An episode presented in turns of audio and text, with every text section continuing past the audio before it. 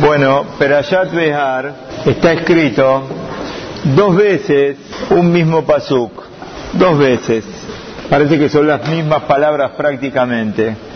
Está escrito Alto Nui Yetahid está escrito Veloto Nui Yetamito. Tonu viene de la palabra Onaa. Onaa se puede explicar de dos formas y es como se explica los dos Pesukim. La Torah nunca tiene la misma cosa repetida. No hay repetición en la Torah. Si hay algo que está repetido es para alguna enseñanza que va a haber. Entonces acá se explica que un pasuk habla de onaat de barim. Onaat de barim quiere decir engañar con la boca, ofender con la boca. Y el otro pasuk que se refiere a onaat mamón. Ambos están en esta playa. Onaat mamón quiere decir engaños económicos. Engaños económicos. ¿Qué quiere decir? A veces, y este es el tema un poco de hoy, vamos a hablar de esta parte, Onaat Mamón. El tema económico es algo que la plata, el dinero, es algo que va para todas las edades, para todas las edades. Quizás ya cuando uno está comerciando, eh, un poco más, pero también incluso para los jovencitos, como algunos de los que están acá, a veces uno por dinero piensa que con tal de ganar algo, uno puede mentir, puede engañar, puede ocultar cosas, y está todo permitido, porque el objetivo cuál es?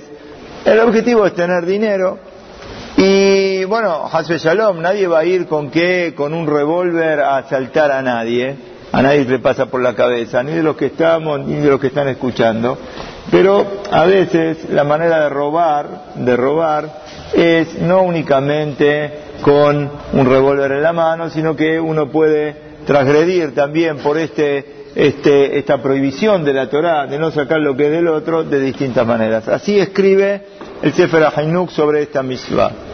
¿Por qué no se puede altonu y? ¿Por qué no se puede engañar económicamente a otro? La raíz de esta misma es sabida porque es una cosa que la lógica da. Si uno se pone a pensar un poco, la lógica es que no podés engañar al otro y sacarle mal el dinero del otro. Si no estaría escrito en la Torah, hay preceptos que uno entra en la lógica de la persona y uno diría, seguro que no le puedo sacar la plata al otro. ¿Cómo voy a ganar mi dinero? Lo voy a ganar como mintiendo o engañando. Aprendan para toda la vida que el dinero tiene que ser un dinero limpio, limpio, limpio, puro, no con trampas. Uno trabaja, uno estudia, uno recibe de acá, recibe de allá. Lo que recibimos tiene que ser ganado en forma pura, en forma correcta, honesta. La honestidad es una de las cosas fundamentales que existen. Una de las primeras preguntas que le hacen a la persona es, Nasata benatata bemuná, ¿estás ahí? Se pregunta Nasata benatata bemuná, después de los 120 años nos van a preguntar a cada uno de nosotros si comerciamos con qué, con con honestidad. Y esto de comerciar con honestidad no es solamente para el que tiene una empresa o para el que tiene una fábrica, es para el que trabaja de empleado en un lugar es para el patrón de ese empleado cómo se comporta con quién con ese empleado. También, ¿por qué no?, para todos los que estamos dentro del Kodesh y que recibimos que más que menos nuestro sustento del Kodesh, la persona tiene que, también nos van a preguntar a nosotros, Nasata Benatata Muna, si tu dinero llegó en forma honesta y en forma limpia, o sea, si estamos para estudiar, tenemos que estudiar, si estamos para enseñar, tenemos que enseñar, si estamos para trabajar, tenemos que trabajar a cada uno tenemos que hacer las cosas con honestidad. Y cuando uno se comporta de esta manera, hay un beneficio muy grande, así trae este Hainuk. Porque así como uno no engaña a otro, tampoco uno lo van a engañar a uno, y así es que el mundo sería distinto si todos tendríamos bien asumidos este concepto de no engañar. ¿De qué depende todo esto? Depende de la emuná de la persona. Cuando sabemos que el sustento de la persona, gracias, el sustento de la persona, Medonotav Sheladam, cuánto vamos a ganar, cuánto nos vamos a tener, cuánto no vamos a tener, está fijado de Rosh Hashanah en Rosh Hashanah. Entonces, no te creas que te fijaron este dinero que vos estás engañando, lo estás ganando de mala manera, eso no te fijaron del Shamaim que lo ganes. Y si realmente lo ganaste y si realmente mal está en tu bolsillo, ¿qué va a pasar? Pashut, ese dinero de una u otra manera se te va a ir.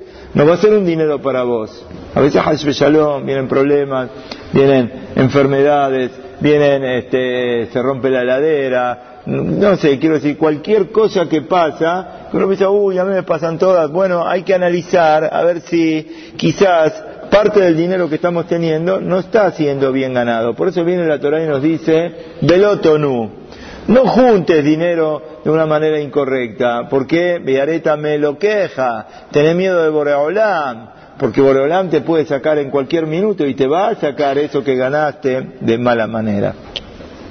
¿Y por qué a veces sale que la gente está dispuesta a engañar y a hacer cualquier cosa por la plata? ¿Por qué? Porque vivimos en un mundo triste de Tabot. Tabot quiere decir de placeres. Se busca tener más, se busca más comodidad, se busca más lujos.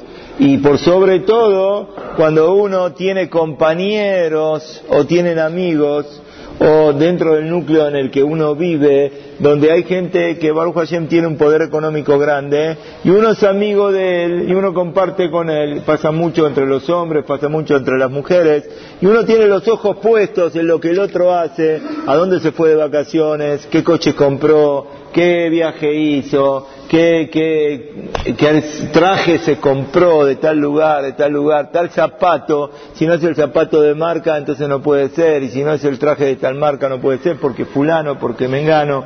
Estamos mirando lo que hacen los demás y eso nos hace a veces, bueno, yo tengo que tener dinero y si para tener eso tengo que hacer alguna cosa que no corresponde, entonces eh, también estoy dispuesto a hacerlo. Rab Dessler trae un musar muy lindo acá y dice un mayal, es un mayal, no es una realidad, pero es un mayal. Dice que una persona estaba en un lugar medio desértico y vio a un grupo, a ver quién agarra la comparación, a un grupo de lobos hambrientos, lobos, que estaban buscando su sustento, algo para comer, y de repente encontraron un animal muerto tirado en el piso. ¿Está así o sí? Un animal muerto. ¿Qué hacen todos los lobos cuando está el animal muerto? Todos, muy bien, todos se tiran al animal para qué? Para tratar de comerlo. Pero no lo pueden comer, no lo pueden agarrar. ¿Por qué? Porque cada uno empieza a atacar al de al lado, se empiezan a pelear entre un lobo y el otro y nadie le deja lugar al otro para qué? Para poder comer. Y así se estuvieron mordiendo uno con el otro y terminaron todos ensangrentados y mucha sangre estaba tirada en el piso, parece que había nieve y muchos quedaron tirados agotados. Solamente algunos, digamos los más fuertes, fueron los que pudieron agarrar qué cosa, parte del animal muerto, morder al animal muerto. Pero, esto fue al principio, pasó un poquito un tiempo y también esos que quedaron ahora se empiezan a pelear que entre ellos, a ver quién se lleva el pedazo más grande, se empiezan a morder uno con el otro hasta que finalmente uno de ellos parece que es el más fuerte y se lleva la presa. Me puse a mirar, dice el Rab, y desde lejos lo que pasaba y todo el camino que se iba este con la presa, el lobo se iba con el animal muerto, estaba lleno de sangre, sangraba, sangraba y sangraba de todas las heridas que tenía. Y fui a ver a los que estaban tirados en el piso y también estaban todos tirados y todos heridos con sangre y demás y sin fuerza. Y la pregunta es, ¿qué ganaron con pelear de esa manera? No solamente que no se llenaron, no solamente que no comieron, sino que quedaron heridos y este, ninguno, ninguno de ellos es el verdadero triunfador. Y esto es lo que hace la comparación el rabo a veces con la gente. A veces los deseos materiales hacen que la persona se desespere por la plata y esto empieza a competir, la competencia, competencia a ver quién tiene más, a ver quién hace más. Hay gente que puede vivir con dinero que tienen, ven por Atiosef que tengan mucho más, pero pueden vivir tranquilos durante toda la vida y sin embargo están en tensión, están en pelea, están este, luchando contra uno, luchando contra el otro, pierden su familia a veces, pierden sus hijos, pierden sus esposas. ¿Por qué? Porque están metidos tanto en el trabajo y en la plata, desesperación por la plata. ¿Para qué? Si podés vivir bien, Baruch Hashem, tranquilo, tenés que tener un trabajo. Tampoco es cuestión de que la persona esté sin hacer nada. Una persona que está sin hacer nada tampoco es bueno, pero por lo menos tener un poco de tranquilidad y de serenidad y no desesperarse por las cosas materiales porque esto no conduce a ningún camino. Hay un masé muy lindo que lo vamos a leer en estos minutos sobre Rabbi Levi Ishaq Berdicho. Miren qué más es un poquitito largo, pero es un masé muy estremecedor. ¿Estás escuchando, Jacob, el masé? Había un señor, no sé si lo conoces, vos conoces muchos más, pero no sé este si lo conoces. Había un señor que se llamaba Yehezkel. Yehezkel era el carbonero del lugar. Antes no tenían las cocinas como hoy, Baruch Hashem, tenemos cocinas a gas, ahora ya no hay más cocinas a gas, ahora hay cocinas eléctricas, ahora las nuevas, ya no hay más cocinas, las nuestras ya antes estaba con la garrafa, después estaba con gas natural, ahora no hay más, ni garrafa ni gas natural, que hay cocinas eléctricas. Antes que tenían, tenían carbón. ¿Viste cuando vas a Montegrande y haces qué cosa? Un asado bueno, antes no es que el, carbón lo usaban nada más que para el asado. Para todo, ¿con qué hacían? Hacían eh, con carbón. Había un señor que se dedicaba a ir a, a vender qué cosa? A vender carbón. Se llamaba Yaheskel. Cuando falleció ese hombre, salió el Rab dicho y dijo, dijo a los alumnos, falleció una persona que era una de las columnas que mantenía al mundo. Vamos a participar todos de que de su levaya, lo vamos a acompañar hasta el momento final. Porque este fallecido era un hombre muy sadik, la gente decía el carbonero, el carbonero, un sadik, era una persona del pueblo, está bien, no era una mala persona, pero era una persona del pueblo, no era para tanto. Si el rab dijo, ¿qué significa? Que este era un sadik. Entonces salieron todos la noticia se empezó a correr de boca en boca, está salí, se empezó a correr la, noticia, y ¿cómo puede ser que este hombre sea tan que, tan sandik? ¿Cómo puede ser que sea tan sandik? Entonces, la levaya iba, y el rab seguía detrás de la levaya, y cada uno que veía el cabot que el rab le daba al fallecido, cerraba el negocio, cuando pasaban por un lugar, cerraba el negocio, cerraba el negocio, cerraba, cerraba, cerraba, todos cerraban de repente, Rambanim de acá, Talmidim de acá, comerciantes de acá, todo el mundo fue a la Levayá, llegaron al cementerio, había como un parque grande, y ahí se pararon porque el Rab mismo pidió, yo necesito hablar. No puedo dejar esto así, yo necesito contar algo. Lo pararon al Rab en una tarima y el rab empezó a hablar. Dijo lo siguiente, señores, el fallecido, yo tuve tres din Torah con él, conmigo. ¿Saben lo que es un din Torah? Cuando hay dos personas que están con un conflicto económico, van y se presentan delante del Rab para que el Rab determine quién tiene razón, si Reuben o Shimon. Dice el Rab, este hombre vino tres veces que tuvo un conflicto con tres personas distintas por temas económicos. Y escuchen y reciban la enseñanza de lo que pasó. Primer, primer dintorá que hubo. Había un comerciante, dice, este comerciante está acá, entre toda la gente que estaba, estaba el comerciante, pero yo le pido que no hable hasta que yo termine de hablar. Este comerciante era una persona muy recatada, muy buena, y una vez parece que le fueron mal los negocios y prácticamente estuvo en quiebra.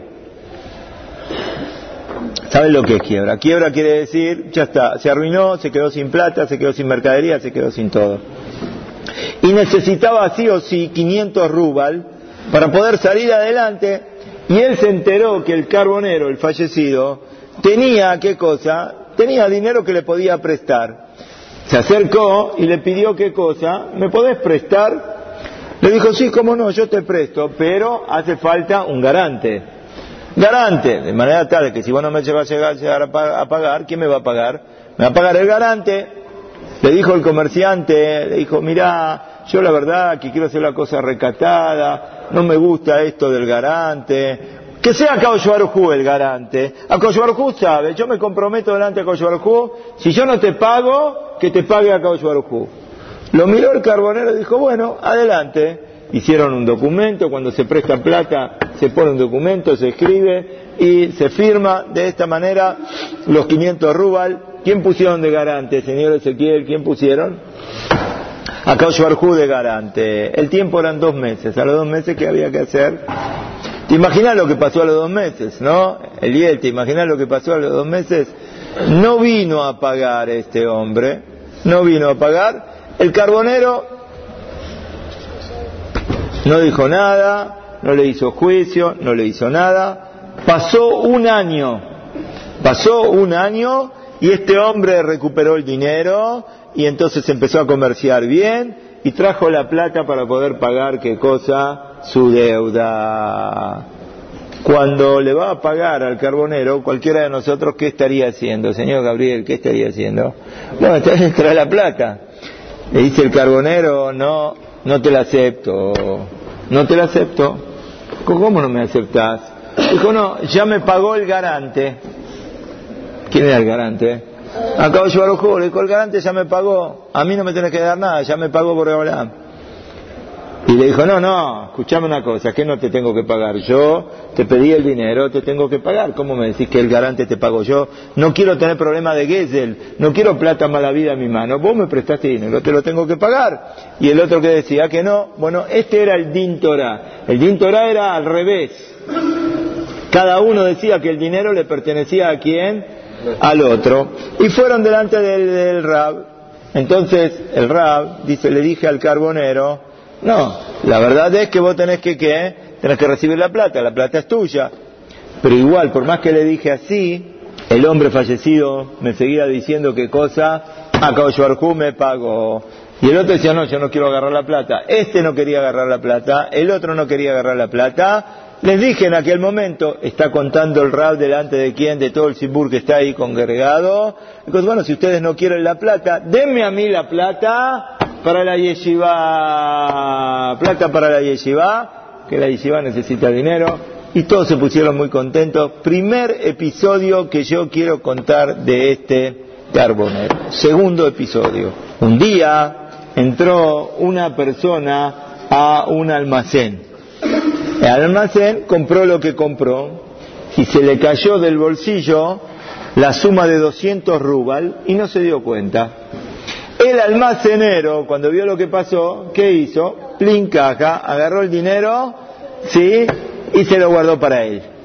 A la media hora, pobre hombre, el que había perdido los 200, viene llorando y gritando, no sé a cuánto equivaldrían los 200, pero se nota que era una cifra bastante importante, y le pregunta al almacenero, mirá, acá se me cayó plata, perdí plata, ¿qué pasó? Y el almacenero que le dice, no, acá no, acá nada. Yo no vi nada, yo no sé nada. ¿Y quién estaba ahí? Estaba ahí Hazkel el carbonero, estaba ahí y él vio todo lo que pasó y se dio cuenta que el almacenero que estaba haciendo estaba mintiendo. Se metió en el medio y le dijo a este señor, le dijo, no, no te preocupes, no llores, yo tengo la plata, yo tengo la plata. Yo la encontré. Nada más me tenés que decir cuánta plata era, ¿no? No están estudiando Baba Mesías, me tenés que dar qué cosa. Y el Simán, el Simán de cuánta plata era. Le dijo, eran 200 rubal. Ah, sí, sí, sí, justo, justo, justo. Vení conmigo, que yo me la llevé a mi casa, a mi negocio, vení que yo te la doy. Vino, fue con él y le dio la plata. El almacenero, mientras tanto, ¿qué pasó? empezó a trabajar la cabeza.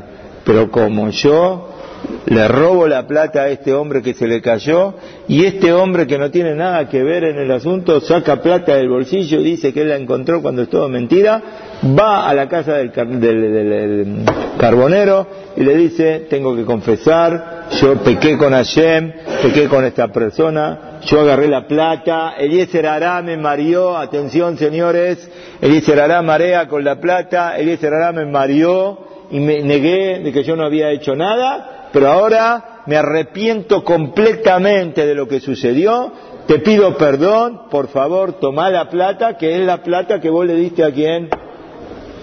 al otro hombre. El carbonero dice, perdoname, yo con vos no tengo nada que ver, vos a mí no me debes nada, a mí no me tenés que dar nada. Empezaron a pelear entre ellos. Otra vez como antes, ¿qué pasó? Uno para acá, el otro para acá, este quiere agarrar la plata, no quiere agarrar la plata, el otro tampoco. El Rab de nuevo, ¿qué le va a decir? Señores, que pase seguido acá en Ortorá, estas cosas no pasan acá, pero bueno, esperemos que pase para ver si entra un poco de plata para la yeshiva, pero la cosa es que, que, denme la plata para la yeshiva, todos contentos, segundo episodio. Tercer episodio. Dice el Rab, acá hay una persona que está con nosotros, que después de haberse casado estaba con una pobreza muy grande, no tenían para comer, y no recibía nada de nadie. Una vez pensó ir a un lugar muy lejos, quizás cambiando el lugar donde uno vive, cambia el mayal, cambia la suerte de la persona que Hashem lo ayude y quizás va a tener sustento para él y para su esposa. Un día se levantó a la mañana y le dijo a su esposa, mira, en, el barrio nuestro vive el carbonero, vos lo conocés, y a Hezkel, y él me debe a mí tanta cantidad de plata. Andá y decile en mi nombre que te dé todos los días medio rubal hasta que Akaosh me ayude para volver, yo me voy a ir, voy por un tiempo muy largo, pero no te preocupes, vos te vas a mantener con la plata que el carbonero me debe, nada más decirle que te vaya pagando cuánto, David, medio rubal todos los días. La mujer creyó que esto era verdad y fue del carbonero y apenas se fue el marido y le dijo al carbonero, mira, vengo de parte de mi marido y mi marido me dijo que vos le debes plata y que me vayas dando todos los días medio rubal. El carbonero, señores, hay que tener tacto para captar las cosas porque cualquiera reaccionaría, ¿no? Efraín reaccionaría, ¿qué? Yo, ¿qué le debo? ¿Qué no le debo? ¿Qué esto? ¿Qué lo otro? Se agarró enseguida al carbonero, se dio cuenta de lo que estaba pasando acá, más o menos se la imaginó, y le dijo, bueno, bueno, bueno, bueno, bueno, este, no te preocupes, está bien, vení todos los días. Todos los días iba y recibía medio rubal. Menos, ¿qué día? Shabbat seguro. No, la pregunta era otra. Había otro día que no recibía medio rubal. ¿Cuándo era? ¿Eh? El viernes, muy bien Mordecai. Porque el viernes ¿cuánto recibía? Recibía un rubal entero. En vez de medio recibía uno. ¿En la semana cuánto recibió? ¿En la semana cuánto se recibió? ¿Eh? En total. Tres y medio. ¿Quién dijo tres y medio? Señor Yossi, muy bien. Tres y medio es medio por día, si vas a calcular siete días son tres y medio. Bueno, fenómeno, así todos los días, pero no un día, años, años que este hombre recibe de esta manera, y así junta un montón de plata y vuelve a su ciudad. La señora estuvo juntando y pasaron un montón de años que este hombre en el trabajo donde estaba juntó un montón de plata y ahora llegó el momento que regresa. Mientras tanto la señora se mantuvo de esta manera. Cuando llega le dice, mirá, no la verdad que el carbonero me pagó todo, todos los días, me daba, en total en la semana tres rubal y medio y así me daba. Y el hombre se pone este, dice, uy, ¿qué pasó acá? Si este no debía nada, dice, bueno, voy a ir a la casa, ¿para qué? Y hoy, ¿para qué tengo que ir a pagarle? Empezamos a hacer la cuenta, tres y medio por semana, cincuenta y pico de semanas al año, tantos años. Empezó a hacer la cuenta, sacó la maquinita, empezó a calcular, tanto, tanto le corresponde a quién? Al carbonero. El carbonero que le dijo, perdóname, yo no te conozco, a mí vos no me debes nada, eh, eh, el otro dice, no, pero escuchá, yo le dije eso a mi señora, para poder escaparme no sabía qué manera de hacer, y ahora que Akashbarjú me ayudó y pude regresar, te traje la plata, yo no quiero tener plata robada en mi mano, no quiero plata que no me corresponde, que mi plata sea bien ganada, en el día de Yom Kippurim, en el último momento de la, de la Neilá, que decir, estamos por terminar el día de Kippur, decimos Leman me oye que no tengamos Barbenan, Barbenan, que no tengamos en nuestras manos dinero mal habido. Mirá vos, en el día de Kippur, en el último momento de Kippur, el pedimos a a que nunca tengamos en nuestras manos dinero mal habido. Entonces el hombre este le dice, yo no quiero dinero que a mí no me corresponde. Lo que es mío es mío, lo que es tuyo es tuyo, ¿Qué pasó con el carbonero? ¿Qué dijo? Perdoname la plata, yo no la quiero. ¿Qué hicieron? Los dos fueron de quién? Fueron del Rab, y el Rab, todos sabemos cómo termina el Sipur, tercer Maasé, Plin caja, otra vez la Yeshiva. ¿Eh? ¿Qué pasó con la Yeshiva otra vez? Le entró el dinero a la Yeshiva. Termina diciendo acá el Rab. ¿Cuáles fueron las tres? ¿Cuáles fueron las tres cosas? La primera, ¿cuál fue? Eh, la del comerciante. ¿De qué comerciante? ¿Mm? Me olvidé yo, lo conté, pero me olvidé. ¿Eh? Ah, que el garante era Hashem, que le había prestado plata y que el garante era Hashem con el comerciante que se había fundido. Muy bien, el segundo, el almacenero, ¿cómo se llama el almacenero? Y el tercero, el pobre que se fue y dejó a quién? A la, a la esposa con la... Bueno, la cosa es que al final, como dijimos antes, se le pregunta a la persona, Nasata Benatata Bemuna, la respuesta que tenemos que tener es una respuesta que sea tranquila para cada uno y uno, que nunca sea que por cuestiones de plata la persona haga cosas que no corresponde y que cada uno haga un análisis, dónde estamos, cuáles son nuestros deseos. La verdad que hay tantas preguntas tan interesantes con los temas económicos que se presentan entre Dinim de Torah. Ayer estábamos leyendo, a ver, ¿ustedes qué opinan? Vino una persona, le compró un coche al otro le compré un coche, dijo, ¿me querés comprar el coche? Sí, cómo no, le llevó el coche y se lo mostró. Coche muy lindo, hermoso, un coche nuevo. ¿Cuánto vale? X cantidad. ¿Estás de acuerdo? Fenómeno, estamos de acuerdo. Le dio el coche. Pero al, otro día dice, no, esto no, falta algo. ¿Qué te falta? No, tenía, ¿cómo se dice? GPS. Tenía el, el, el... Bueno, ¿Para qué es esto? Para saber el camino. Dice, yo cuando me lo mostraste, lo tenía. Entonces cuando me lo vendiste, ¿yo qué pensé? Que estaba... Eh, dice, no, espera un poquito. Esto es un qué? Un agregado al coche. Un agregado al coche. Y si es un agregado al coche, ¿qué pasa? Esa parte, así que es mío, me lo dejé para mí. Si fuese que entre los dos se pusieron de acuerdo de antes, si fuese que se pusieron de acuerdo de antes, o para un lado o para el otro, no habría problema. ¿El problema cuál fue? Que no se habló del tema. Ahora, ¿quién tiene razón? Todos los líos son, siempre pasa lo mismo. Uno que tiene que hacer antes de vender algo, antes de comprar algo, uno dejar todo en claro. Mira, esto es así, así, así, así. Si hay que escribirlo, escribirlo. Para evitar este tipo de situaciones. ¿Está señor Jacob? Entonces, ¿ahora qué pasó acá? ¿Vos qué te parece? ¿Quién tiene razón? ¿El vendedor o el comprador? El vendedor se quiere quedar con él. Y el comprador le dice, no, esto es mío también. ¿Quién tiene razón? ¿Eh? ¿El vendedor? ¿Alguien dice que tiene razón el comprador? Cuando se lo mostró, ¿estaba con qué? Lo tenía puesto. Hay una Guemará, la Guemará atrás dice, el que vende un barco, presten atención, entonces aprende de la Gemara, el que, el que vende un barco, dentro del barco, está incluido en la venta del barco, los remos del barco, antes no, los barcos eran con remos, está incluido qué cosa, los remos, y está incluida también la brújula. Está incluido, ¿saben lo que es la brújula?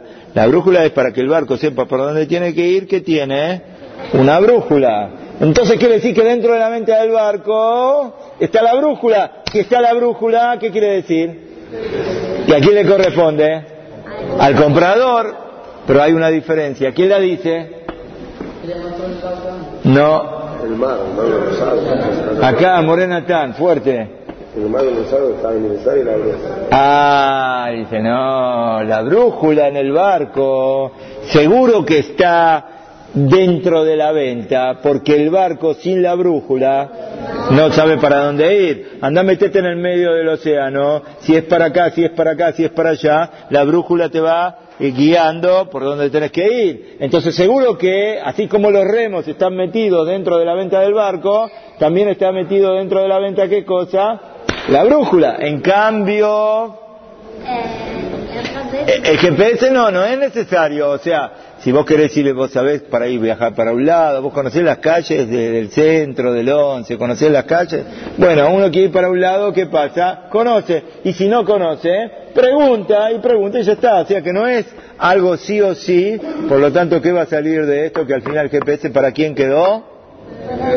Pero otra vez, lo trajimos como un ejemplo que a veces la persona, por los temas económicos, se desespera y va y quiere agarrar y quiere agarrar y quiere agarrar. Terminamos con este Sipur también, que también es otro tema económico más. Ella allá pasó con una persona que no tenía para comer, estaba muy mal, y se enteró que en algún lugar había un yehudí que recibía un montón de gente en la casa. Entonces le dieron la dirección, fue, golpeó la puerta, le abrieron, el señor que lo atendió le dice, ¿qué necesitabas? Dice, no, la verdad que me da vergüenza. No, no, decime, ¿qué necesitabas? Bueno, la verdad que yo estoy sin comer hace un par de días y necesito comer algo. Me dijeron que usted tiene muy buen corazón. Le digo, sí, querido, por favor, cómo no, cómo no, pasá adelante. Pero, este, te imaginas que no es todo así tan gratis, ¿no? Hay que hacer algún trabajito ahí está el cepillo, agarrar el cepillo, pasarle un poquitito a las paredes, después tenemos la cortina, hay que pasar el escobillón, barrer un poquitito para acá, después limpiar, lavar los pisos, un poco para acá, le hizo, pobre hombre, trabajó, trabajó, trabajó, trabajó, se reventó trabajando, estaba transpirando la gota gorda, y cuando terminó, dice, bueno, me toca, ¿no? Sí, cómo no, cómo no, vení conmigo.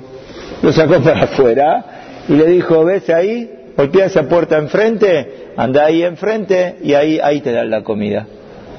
Golpeó, le abrieron, cuando le abrieron, vio una mesa grande, un montón de gente sentada comiendo. Dice, perdón, yo venía por un poco de, comida, me mandan de enfrente. Ah, sí, sí, sí, sí, vení, pasá lo hicieron pasar, lo sentaron en la mesa, todos comiendo, y le dicen, espera, espera, espera un poquito, ya viene tu porción, ahora te traen tu porción, tu plato. Dice, bueno, está bien, espera. Mientras espera, se pone a hablar con el de al lado. Le pregunta al de al lado, decime una cosa, ¿vos qué hiciste? ¿Cómo yo qué hice? No, no, para sentarte acá a comer, ¿qué trabajo te tocó? ¿Cómo que trabajo me tocó? Sí, porque yo, la verdad, lavé los pisos, las paredes, la cortina, barrí, lavé los platos, qué sé yo, las cosas que hice. Y, y bueno, me imagino que vos... No, yo no hice nada. ¿Cómo no hiciste nada? No, acá te dan de comer. Pero como si yo fui enfrente y enfrente... Ah, vos también caíste. No, este es un tramposo que hace trabajar a la gente que se equivoca y después lo manda a dónde? Lo manda a la otra casa y termina comiendo en la otra casa y él ya está. Entonces, claro, el hombre primero que todo comió porque pobre no daba más. Después que terminó de comer, fue del otro y le dijo, eh, me engañaste, estafador. Dijo, no, Pagame, ¿cuánto vale el trabajo que hice? Tiene un valor, ahora por lo menos que, pagame el trabajo que hice. No, yo ya te pagué. ¿Cómo te pagué? Si yo ya te pagué, yo fui el intermediario tuyo para que llegues a donde. Entonces yo ya te pagué. Todo lo que comiste vos fue gracias a mí que que que te mandé a la otra casa. Si yo no te mandaba a la otra casa, entonces no comías. A ver quién tiene razón. Señor Lionel, ¿usted qué dice? ¿Quién tiene razón? ¿Eh? Este es un estafador, este no, no hay ni para empezar a hablar con esta persona. Seguro que va a tener que, que pagarle lo que le hizo trabajar. Pero Bederech Musar, que es lo que nos queda a nosotros, en forma de Musar, explica los hajamim, a veces uno se mata, se revienta, eh, entrega la vida, entrega la familia, todo por plata y se piensa que de la manera que está haciendo va a ganar y va a ganar y se olvida de todas las reglas elementales necesarias para, porque tenemos que saber que las cosas materiales no van de la mano con las espirituales. Mientras más se agarras de acá, más perdés del otro lado. Esto es así, esto va de la mano así. Entonces uno, en vez de buscar, en vez de golpear la puerta verdadera, en donde uno tiene que preocuparse, golpea la puerta de enfrente y se piensa que ahí está la verajá de él, donde está golpeando la puerta de enfrente y se equivoca. Por eso que nos quede este musar del carbonero y Ezequiel, el musar de este señor que se equivocó en golpear la puerta para que nosotros no nos equivoquemos, que sepamos que lo principal de la vida es Torah, Misvot, Maasim Tobim. Lo material es un medio, uno tiene que trabajar, todos necesitamos dinero, pero que no sea el objetivo, sino que sea el medio. ¿Para qué? Que cada vez tengamos más Torah, más Misvot y que Hashem, nuestro dinero sea puro, sea honesto, sea sincero, sea un dinero bien ganado de una buena manera y que nunca nos peleemos por plata, que sepamos que la plata va, la plata viene, peso más, peso menos. Decimos en el Birkat Amazon, lo raiti sadik que Ninguna persona que estudia Torah nunca le va a faltar nada, de un lugar o de otro lugar. Muchos emisarios tiene Boreolam, que nos cuide Boreolam, que nos dé verajá pero siempre en forma que ayer, como corresponde. Amén, ve amén.